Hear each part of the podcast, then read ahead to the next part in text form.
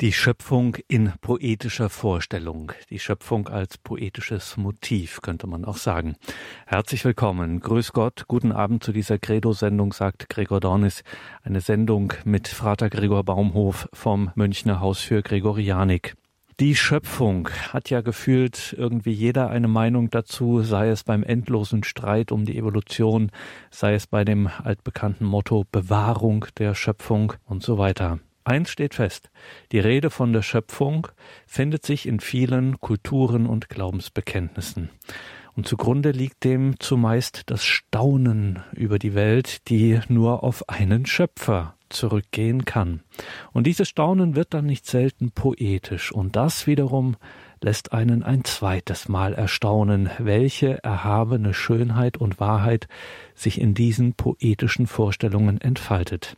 Lassen Sie sich, liebe Hörerinnen und Hörer, vom Benediktiner, Mathematiker, Musiker und Gregorianik-Experten Frater Gregor Baumhof auf eine Entdeckungsreise mitnehmen, eine Entdeckungsreise zu den Schätzen unserer jüdisch-christlichen Tradition, poetischer Schöpfungsvorstellung. Frater Gregor Baumhof leitet das Münchner Haus für Gregorianik. Seine Arbeit, seine Veröffentlichungen, seine Bücher finden Sie auf der Website gregorianik.org. Haben wir natürlich in den Details zu dieser Sendung verlinkt. Die Schöpfung in poetischer Vorstellung. Frater Gregor Baumhof vom Münchner Haus für Gregorianik war uns für die Aufzeichnung seines Vortrags via Internet zugeschaltet. Die Schöpfung in poetischer Vorstellung.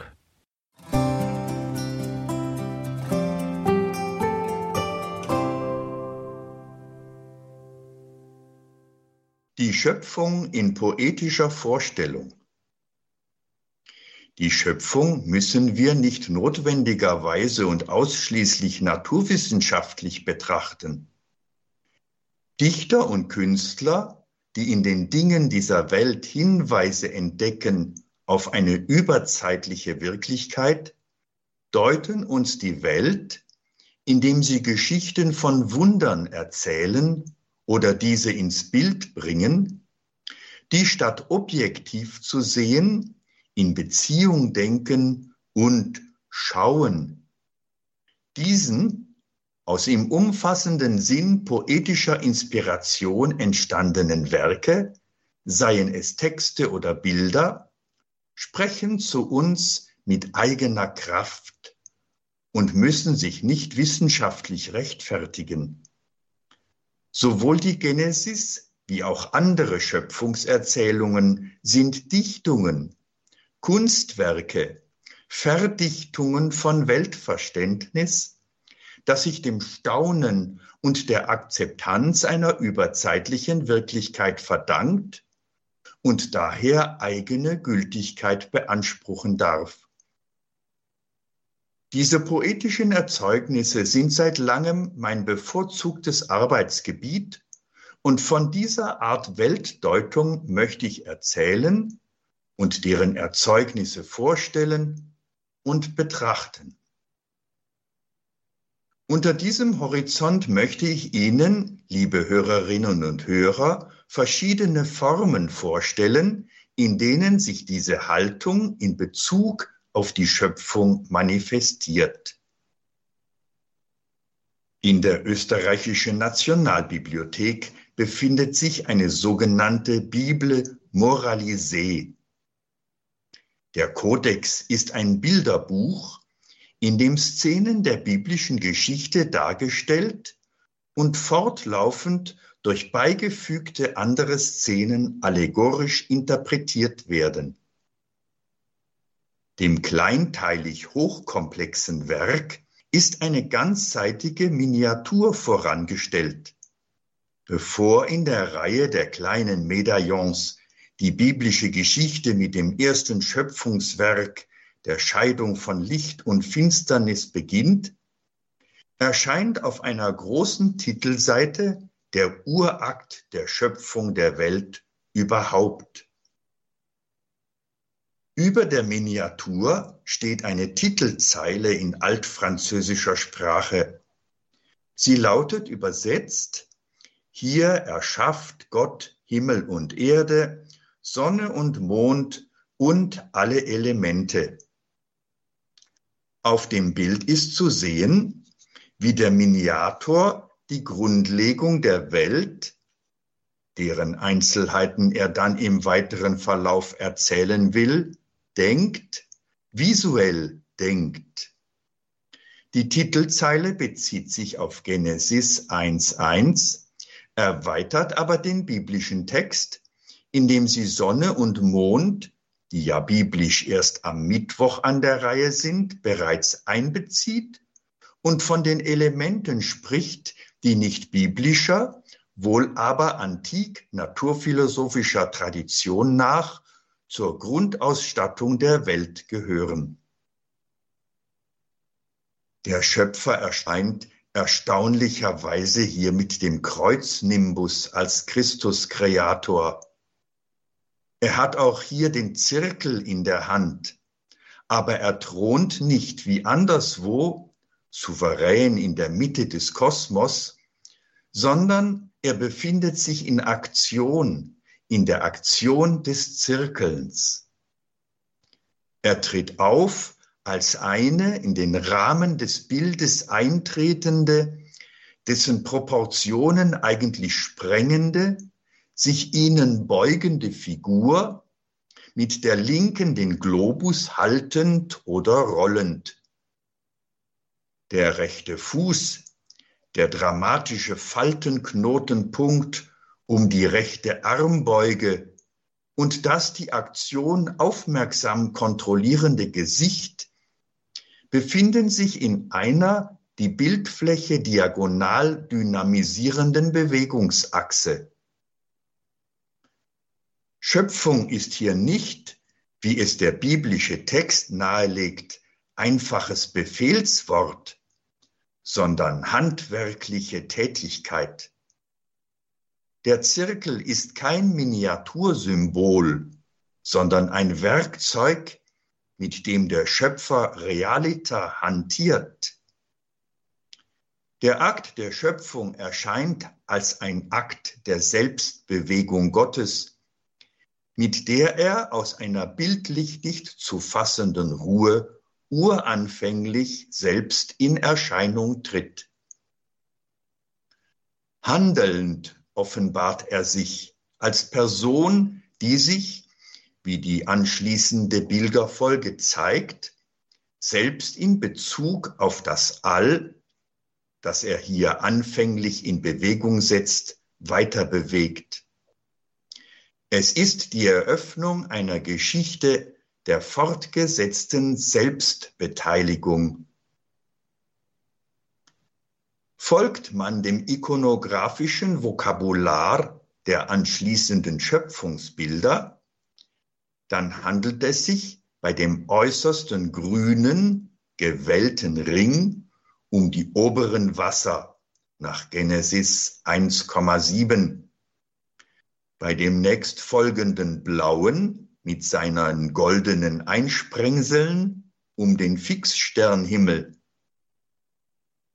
Bei dem dunkelblauen mit Sonne, Mond und Sternen um die Planetensphäre und bei dem Klumpen in der Mitte um die Erde, in deren Mitte die Zirkelspitze steckt. Nur der äußerste Umriss des Alls hat den Umriss eines vollkommenen Kreises.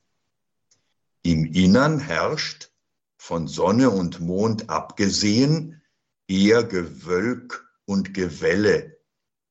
Es sieht nicht so aus, als ob der Schöpfer es darauf absehen würde, auch in diesem Weltinnenraum streng gezirkelte Ordnung zu schaffen.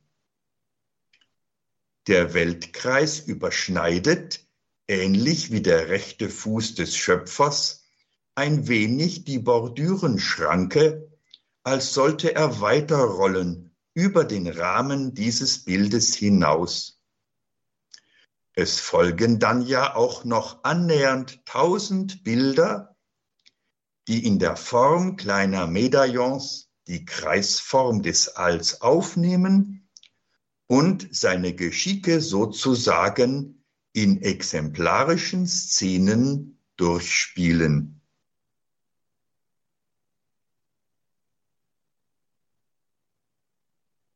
Als zweites Beispiel möchte ich mit Ihnen den Psalm 104 betrachten. Er ist hymnisches Echo der Erzählung der Genesis. Ein Hymnus stellt nicht fest oder sagt aus, er preist. Dies setzt eine Beziehung, ein Du voraus.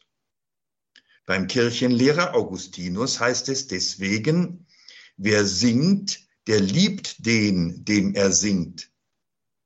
So sind Freude und Liebe die zwei Lungenflügel, mit denen der Hymnus atmet. Der Psalm 104 ist eine eigene Quelle der Schöpfungstheologie. Im Rahmenwerk dieses Psalms gibt sich ein Dichter zu erkennen, ein Poet, der Lieder machen als seine Lebensaufgabe sieht, nicht von Amts wegen, sondern von Herzen kommend. Sein Lied ist aus der Freude an den Schöpfergott und dessen Freude selbst bestimmt. Der Psalm 104 hat sieben Abschnitte, die den Tagen der Schöpfung entsprechen. Am Beginn steht ein hymnischer Gesang auf die Himmel bzw. den Himmel, gefolgt von Versen über das Festland der Erde und das Leben auf der Erde. Der Blick geht also zunächst von oben nach unten. Im vierten Teil werden Sonne und Mond bedacht, im fünften Teil das Meer der Blick geht also wieder nach oben und erneut nach unten. Im sechsten Teil geht es dem Dichter darum zu zeigen, wie der Schöpfer sich um die Erhaltung der Schöpfung kümmert. Der Blick geht in die Weite. Die letzten Verse bilden Schluss und Ausklang. Wir wollen nun diesem Aufbau im Einzelnen folgen. Ich benutze dabei die Übersetzung von Romano Guardini.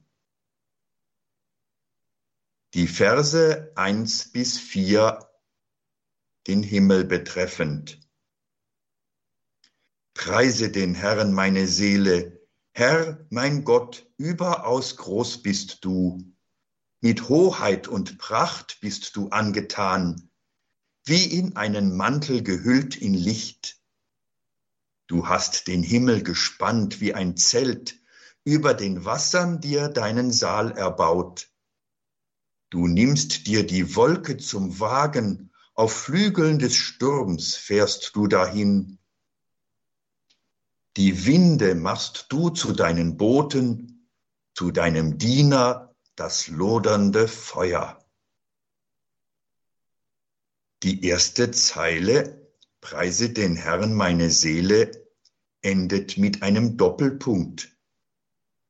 Der Lobpreis ist aus Staunen gewonnene Erkenntnis.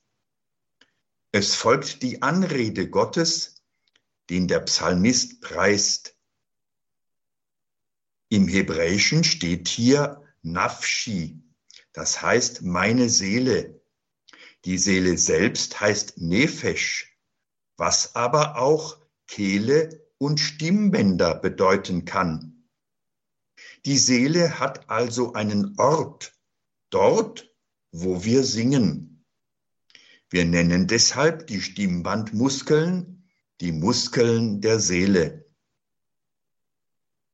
Überaus groß bist du, was heißt das? Die Innerlichkeit Gottes ist so groß und so voll kraftvoller, überquellender Energie, dass sie sich schaffend in eine Außenwelt ergießen kann. Eine Geistigkeit also, die aus innerer Überschüssigkeit geistig-physisch werden kann.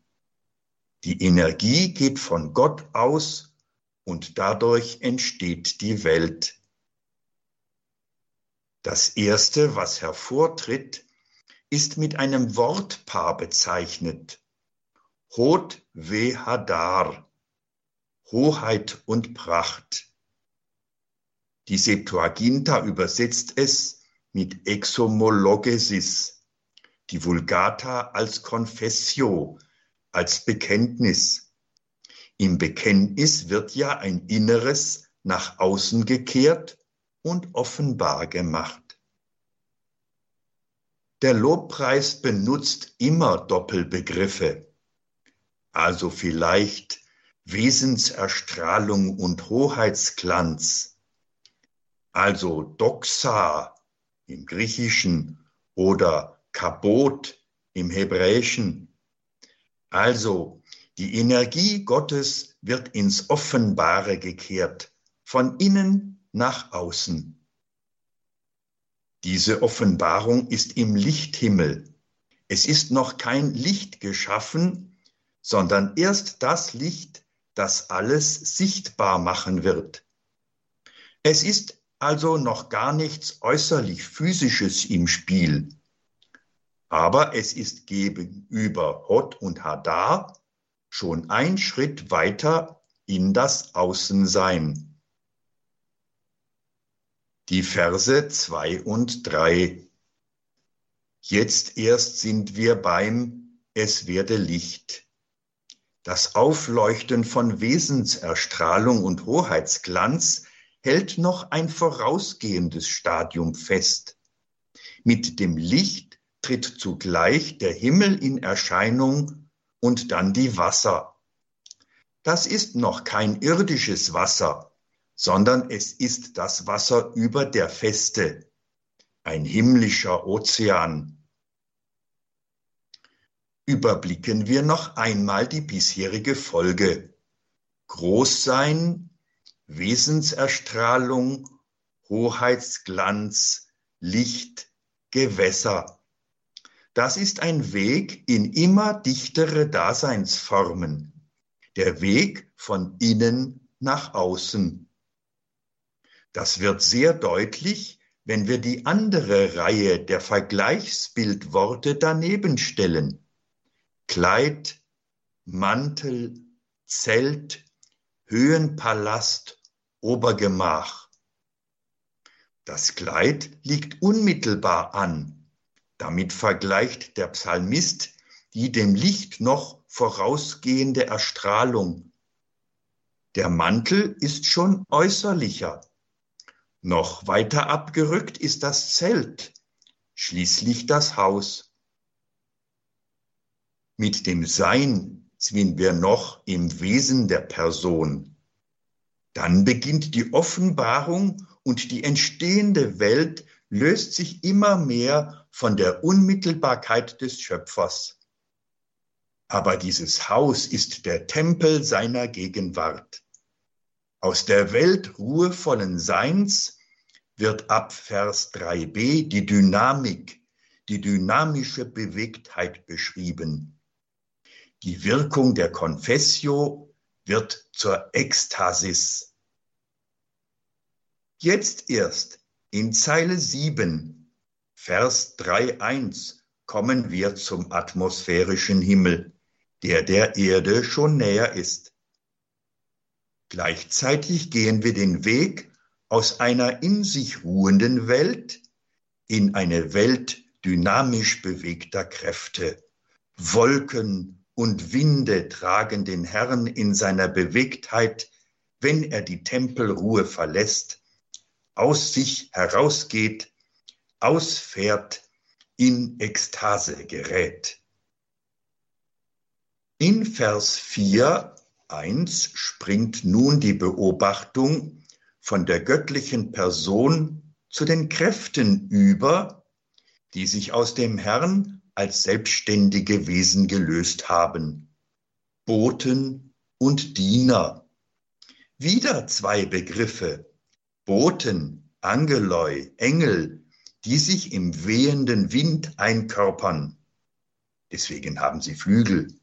Und Diener, nicht Sklaven, sondern Minister, Liturgen, die sich im Feuer einkörpern. Nun die Verse fünf bis neun. Du hast die Erde auf ihre Festen gegründet, in Ewigkeit wankt sie nicht. Du hast sie mit der Urflut gedeckt wie mit einem Kleid, bis über die Berge standen die Wasser. Sie wichen vor deinem Dreuen zurück, sie flohen bebend vor deinem Donner. Nun stiegen die Berge empor und es fielen die Täler, jegliches an den Ort, den du ihm gewiesen. Du setztest den Wassern ihre Grenze, die dürfen sie nicht überschreiten, dass sie nicht wieder das Wohnland bedecken. Jetzt steigen wir durch die Wettersphäre mit Wolken, Stürmen und Blitzen zur festen Erde.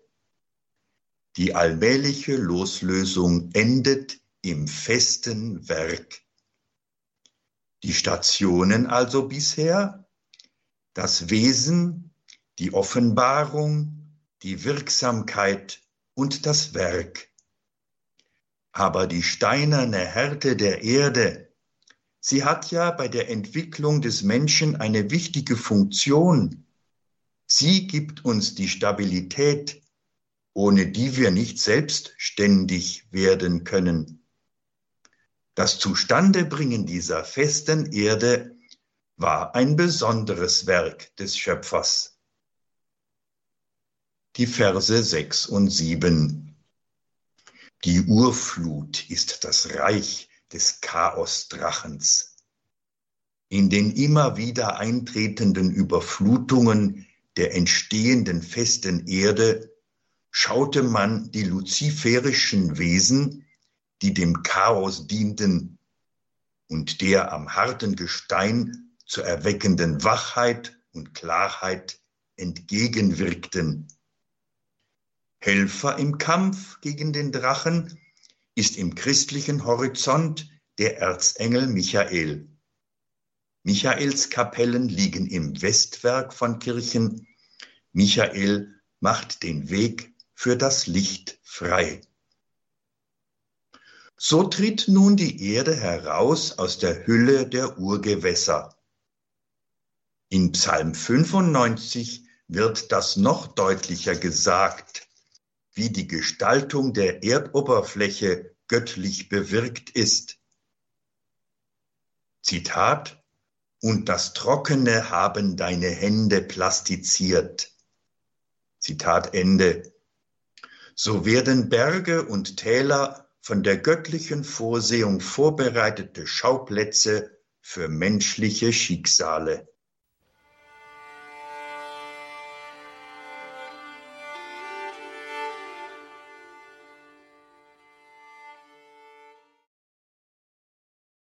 Das ist die Credo-Sendung bei Radio Horeb Leben mit Gott. Sie hören einen Vortrag des Benediktiners Mathematikers, Musikers und Gregorianik-Experten Vater Gregor Baumhof vom Münchner Haus für Gregorianik. Titel seines Vortrags Die Schöpfung in poetischer Vorstellung. Und da sind wir jetzt gerade im Psalm 104, der mit seinen sieben Abschnitten den Tagen der Schöpfung entspricht. Die Verse 1 bis 4, der hymnische Gesang auf die Himmel bzw. den Himmel. Die Verse 5 bis 9, die Erde, das Festland, und jetzt geht es weiter mit den Versen 10 bis 18, das Leben auf der Erde, erhalten durch das Wasser. Psalm 104, die Schöpfung in poetischer Vorstellung. Vater Gregor Baumhof. Die Verse 10 bis 18, das Leben der Erde.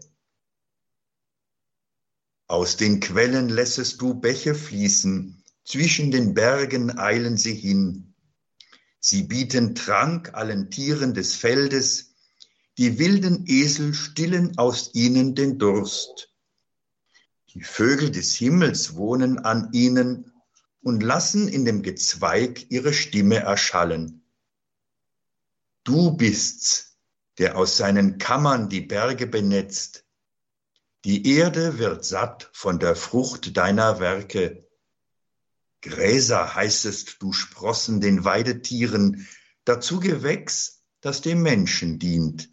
auf dass er Brot von der Erde gewinne und Wein, der des Menschen Herz erfreut, das Öl sein Antlitz erblühen mache und Brot erquicke des Menschen Herz. Die Bäume des Herrn auch trinken sich satt, die Zedern des Libanon, die er gepflanzt. In ihnen bauen die Vögel ihr Nest, die Pinien tragen der Störche Horst. Dem Steinbock gehören die hohen Berge, die Dachse finden Zuflucht im Felsgeröll. Der Chaosflut ist nun die Grenze gesetzt. Nun sind die Kontinente da. Sie sind dafür da zu zeigen, dass der Mensch und die Erde in der festen Form zusammenhängen. Sie sind lebenserhaltend. Aber wenn die Erde nur aus Erde bestünde, wäre sie eine Wüste des Todes. Die Erde muss lebendig erhalten werden. Das Wasser ist nun nicht mehr Chaosflut, sondern verhilft der Erde zur Lebendigkeit. Es hat dabei eine dienende Funktion. Wasser ist also nicht das Leben, sondern Medium für das Leben. So heißt es im Sonnengesang des heiligen Franziskus, Gelobt seist du, mein Herr, durch Schwester Wasser. Gar nützlich ist es und demütig und kostbar und keusch. Jetzt wird in Vers 10 geschildert, wie die Erde vom Wasser in Gestalt der Flüsse und Bäche und des Regens der Todesverknöcherung entrissen wird. Ohne Wasser keine Pflanzen ohne Wasser kein Leben. Wir finden diesen Gedanken auch bei der Tempelvision des Propheten Ezechiel im Kapitel 47. So wie die Plastizität von Berg und Tal Ergebnis der Bildetätigkeit Gottes sind, so sind auch die Bäche, Flüsse und Quellen in der Landschaft das Ergebnis organisierender göttlicher Wirksamkeit. Die Zeilen der Verse 10 bis 12 gehören zum poetisch schönsten, was Psalmen uns überliefert haben. Wir erhalten Wasser von unten und Wasser von oben. Das belebende Wasser tritt nicht nur auf in Bächen und Flüssen, indem es aus der Erde quillt. Es kommt auch im Regen auf die Erde.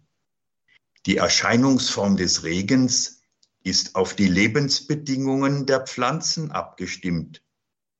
Tropfen nehmen der Wassermasse das Zerstörende. Ferner hat sich das Wasser im Emporsteigen und Verdunsten mit Kräften angereichert, die es nun wie ein Segen im Regen mit herunterbringt. So ist für die antike Welt mit Recht etwas Unmittelbares von oben her, von Gott her damit verbunden. Mag für unsere physikalisch aufgeklärte Zeit das Regenwasser auf dem Wege der Verdunstung von der Erde herkommen. Seine eigentliche Qualität ist ein Geschenk himmlischer Sphären. Aller Segen stammt von oben. So schafft Wasser von unten und von oben Fruchtbarkeit für die Erde. Vers 14. Das Gras entsteht ohne zusätzliche menschliche Arbeit für das Vieh. Getreide aus dem durch menschliche Arbeit Brot geschaffen wird, wächst für den Menschen. Dies ist entscheidend für das Verständnis von Kultur und von Kult. Das Wort Agricultura hat seinen Stamm im Wort colere, das heißt pflegen, hegen, verehren. Auch das Wort Kult ist daraus abgeleitet. Erstmals im Psalm wird an dieser Stelle der Mensch erwähnt als Kultur- und kultschaffendes und kultfähiges Wesen. In Vers 15 tritt uns das Bild des Kultes in seiner großen Dreiheit entgegen. Wein, Öl und Brot werden vom Psalmisten mit dem Herzen in Verbindung gebracht. Das Brot gründet unser Herz in Festigkeit, der Wein erfreut. Das sind Elemente, die mit unserer Mitte und dem Zentrum unseres Wesens zusammenhängen. Zu Brot und Wein mit dem Herzensbezug kommt als drittes das Öl. Das Öl ist sakrale Substanz. Wir kennen es bei der Firmung, bei der Priesterweihe und bei der letzten Ölung. Das Öl erleuchtet. Öl ist lichtverwandt als Träger der Vergeistigung. Es ist nicht mit dem Herzen sondern mit dem Angesicht verbunden, in dem ja unsere Geistigkeit zum Ausdruck und zum Vorschein kommt. Das kommt besonders schön zum Ausdruck in Psalm 105. Zitat, Freuen sollen sich alle, die den Herrn suchen. Suchet den Herrn und seine Macht, sucht sein Antlitz alle Zeit. Zitat Ende. Und besonders stark im Psalm 79, Vers 20 in der Übersetzung von Martin Buber heißt es dort, Zitat, Lichte dein Antlitz und wir sind befreit. Zitat Ende. In Vers 16 geht der Psalmist über zur menschenfernen Natur. Anknüpfend an Vers 10 spricht er, Bäume des Herrn, die er gepflanzt hat. Der Psalmist weiß, dass Urwälder und unberührte Natur zur Schöpfung gehören. Angesichts der Mächtigkeit erfasste den Menschen ein Staunen, in solchen Baumwachstum wurde in mythologischen Zeiten die Gottheit selbst erlebt. In Psalm 79 übersetzt Buber den Vers 11 und spricht von Gottes Zedern. In Vers 17 und 18 wird selbst die Welt unberührter Einsamkeit, in die der Mensch nur unwegsamen Zugang hat, die er nicht kultiviert und auch nicht kultivieren sollte, in seine Betrachtung mit einbezogen. Das Kulturwirken des Menschen braucht offenbar auch unberührte Naturwirklichkeit. Die erwähnten Tiere warnen durch Laute, wenn der Mensch auftaucht. Dies ist ein Signal an den Menschen, nicht überall gestalten zu wollen.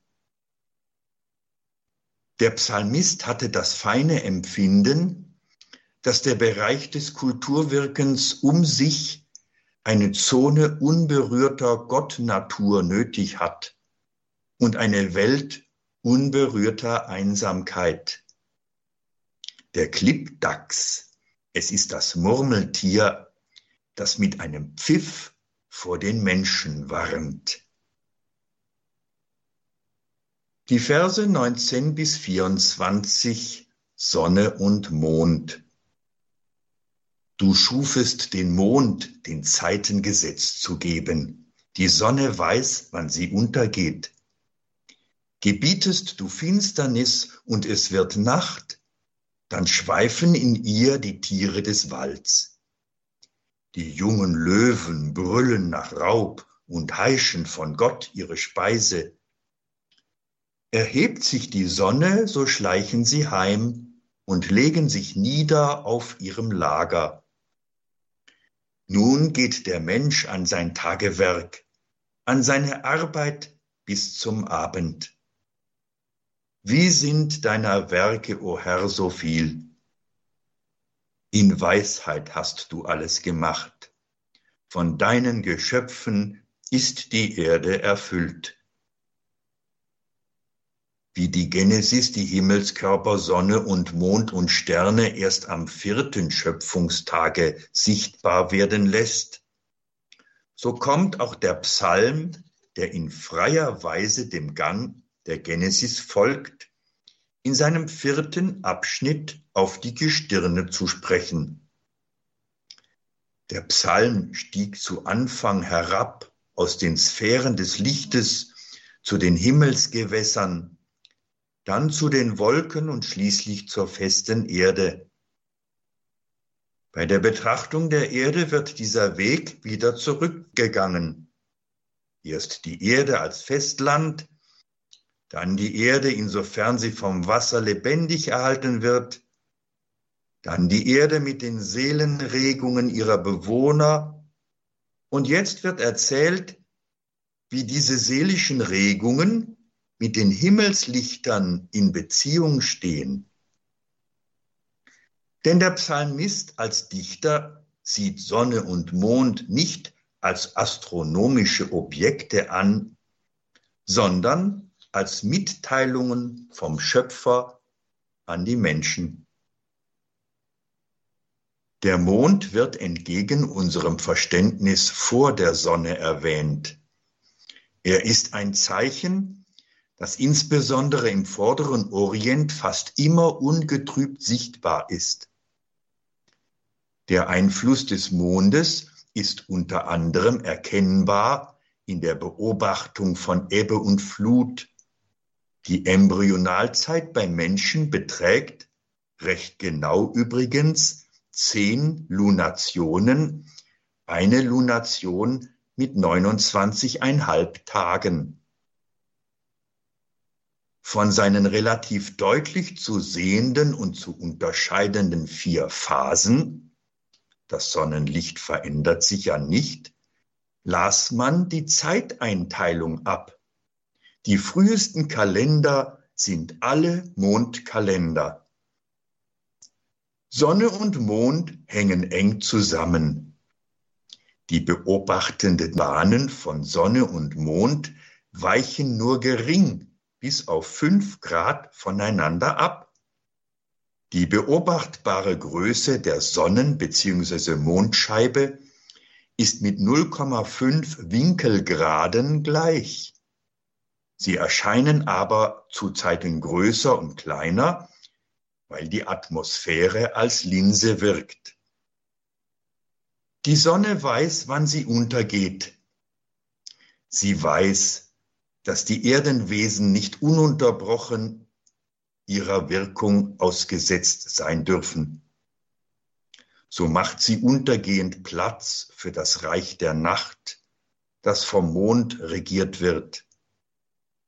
Der Psalmist versteht die Nacht nicht als negativ oder als bloße Abwesenheit von Licht, sondern als Ergänzung zum Tag. Tag und Nacht erzeugen Wechsel, damit keine Langeweile aufkommt. Kurt Marti spricht in seiner Schöpfungsdeutung davon, dass der Schöpfer am ersten Tag die Vergänglichkeit der Zeit erschafft die wahrnehmbar wird im Wechsel. Die Nacht lässt die Raubtiere im finsteren Walde sich regen, lässt die Löwen ihre Stimme erheben. Man mag es rührend finden, dass der Psalm dem Brüllen des Löwen ein Gebet zu Gott unterlegt. In der tierischen Seele scheint eine Verbindung zur göttlichen Sphäre auf. Sie heischen von Gott ihre Speise. Sie kennen ein Du. Wir werden beim Leviathan noch einmal darauf zurückkommen. Die Mondenwelt wird außer Kraft gesetzt durch den Aufgang der Sonne. In der Frühe verbergen sich die nächtlichen Raubtiere in ihre Höhlen. Etwas Ähnliches vollzieht sich bei uns. Nachtmare und Albträume und Sorgengespenster, all das verliert sich, wenn die Sonne aufgeht. Die Sonne hilft uns in unserem Wesen das Geistbewusstsein zu entzünden. Es ist die Sonnentageswelt, der der Mensch zutiefst verwandt ist. Ihrem Licht gehört unser Werk. Mit dem Bilde des arbeitenden Menschen schließt der vierte Abschnitt. Wir haben jetzt einen Höhepunkt erreicht. Die Erde als fester Boden, die Erde vom Wasser belebt im Schmuck der Pflanzen, die Erde mit den Seelenregungen, die Erde mit dem sonnenverwandten Menschen sein Erdenwerk verrichtend. Hier erhebt sich nun der Psalmist zu einem Wort staunender Bewunderung.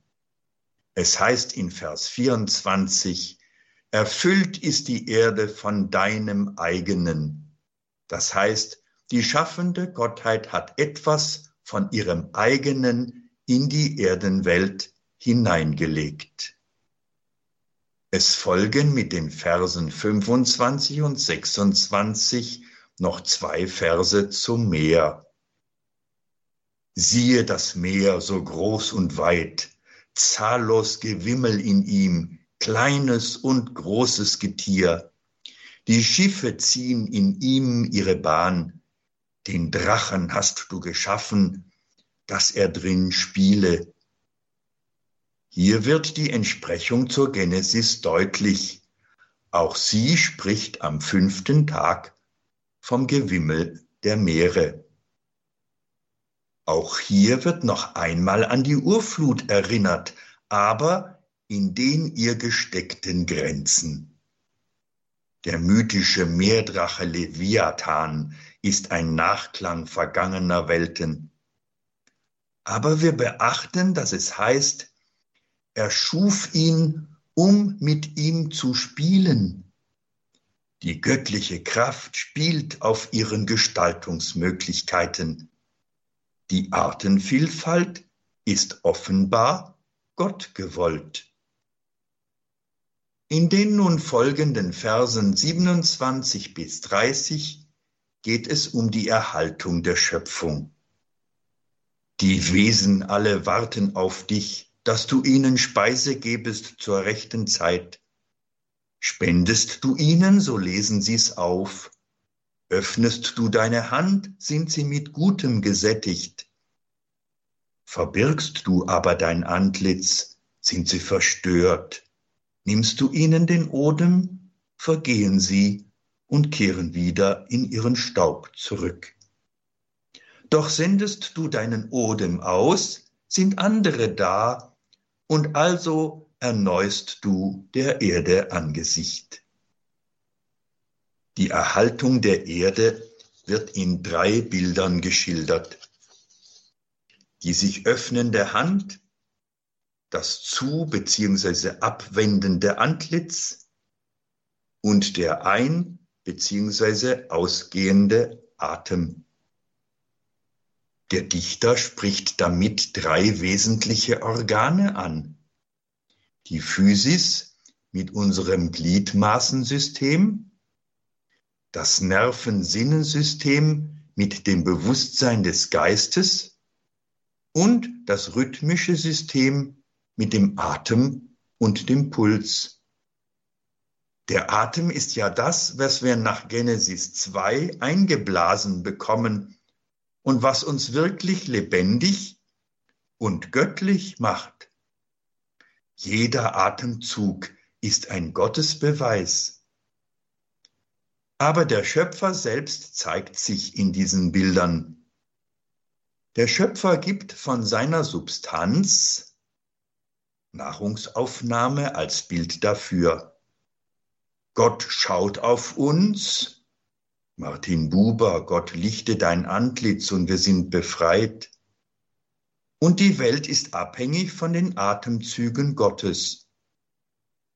Der Psalmist spricht beim Ausatmen von deinem Odem, von Gottes Odem, der Neues schafft. Beim Einatmen von dem Odem der Geschöpfe, der weggenommen wird. Die ausgeatmete Kraft hat sich also den Geschöpfen mitgeteilt. So wird Gottes Leben zum Leben der Einzelwesen. Alle Güter hängen zusammen mit Güte. Wir vergleichen auch hier mit Psalm 144, 16, Zitat, Deine Hand tust du auf, sättigst in Güte alles, was lebt. Zitat Ende. Das Wort gut ist also ein Wort, das Gott eignet. Die Gottheit gibt etwas von ihrer eigenen Substanz her, damit etwas sein kann. So speist sich alle Welt aus göttlicher Substanz. Die Welt ist abhängig von den Atemzügen der Gottheit. Sie atmet aus, die Welt entsteht. Sie atmet ein, die Welt vergeht. Hiob spricht in Kapitel 34, 14 auch davon. Zitat, wollte er seinen Odem an sich ziehen, so müsste alles Fleisch miteinander vergehen. Zitat Ende. Indem er die Welt zurückholt, kehrt ihr Odem an seinen Ursprung zurück. Zusammenfassung. Die Welt wird in großen und kleinen Rhythmen fortwährend erneuert durch den lebendigen Geisthauch. Bis heute. Alte Welten vergehen, neue Welten werden heraufgeführt. Die Verse 32 bis 35 bilden den Schluss und den Ausklang. Ewig wäre des Herrn Herrlichkeit, es freue der Herr sich seiner Werke. Er, der die Erde anblickt und sie erbebt, der an die Berge rührt und sie rauchen, singen will ich dem Herrn mein Leben hindurch, meinem Gott auf der Harfe spielen, solange ich bin möge mein Dichten ihm wohlgefallen, ich aber will mich freuen im Herrn. Möge es mit den Frevlern ein Ende nehmen auf Erden und die Gottlosen nicht mehr sein. Preise den Herrn meine Seele. Der Schluss ist quasi der Schabbat des Psalms aber hier klingt auch ein Misston an. Die wunderbare Symphonie ist gestört durch das Böse im Menschen. Weil der Psalm realistisch ist, geht er am Sündenfall nicht vorüber. Wenn wir die Beziehung zwischen Schöpfer und Geschöpf stören, tun wir uns nichts Gutes. Aus buddhistischer Weisheit stammt der Satz, der Mensch hat nicht das Netz des Lebens gewebt. Er ist nur ein Faden darin. Was er dem Netz antut, tut er sich selbst an. Psalm 104 ist ein Psalm der Freude aus dem Staunen über die Freude Gottes über seine Schöpfung. Der Quellgrund der Freude ist die Tatsache, dass Gott sich an seinem Werk freut. Ohne Freude keine Schöpfung. Dem antwortet die Freude des Menschen an Gott, die in den Lobpreis mündet. Preise den Herrn meine Seele. So schließt der Psalm, wie er begann, mit der Aufforderung, an die eigene Seele zum Lobpreis. Und so schließt sich ein großer Kreis. Ehrfurcht und Freude führen zum Beginn der Liebe. Die Schöpfung ist eingeladen zur Beziehungsaufnahme mit dem Schöpfer.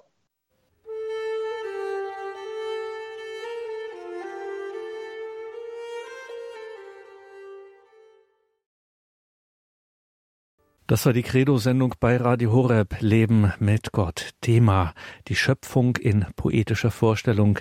Sie hörten den Benediktiner, Mathematiker, Musiker und Gregorianik-Experten Frater Gregor Baumhof vom Münchner Haus für Gregorianik. Folgen Sie auch in den Details zu dieser Sendung im Tagesprogramm auf unserer Website horeb.org dem Link zum Webauftritt des Hauses für Gregorianik in München, gregorianik.org. Und dort finden Sie viele wertvolle Beiträge, Veröffentlichungen, Bücher und vieles mehr von Frater Gregor Baumhof, gregorianik.org. Danke Ihnen allen fürs Dabeisein, liebe Hörerinnen und Hörer. Hier folgt jetzt um 21.30 Uhr die Reihe Nachgehört. Viel Freude im weiteren Programm. Danke, dass Sie unsere Arbeit möglich machen durch Ihr Gebet, durch Ihr Opfer, durch Ihre Spende, für all Ihre geistliche und materielle Zuwendung. Vergelt's Gott Ihnen allen. Einen gesegneten Abend und eine behütete Nacht wünscht Ihr Gregor Dornis.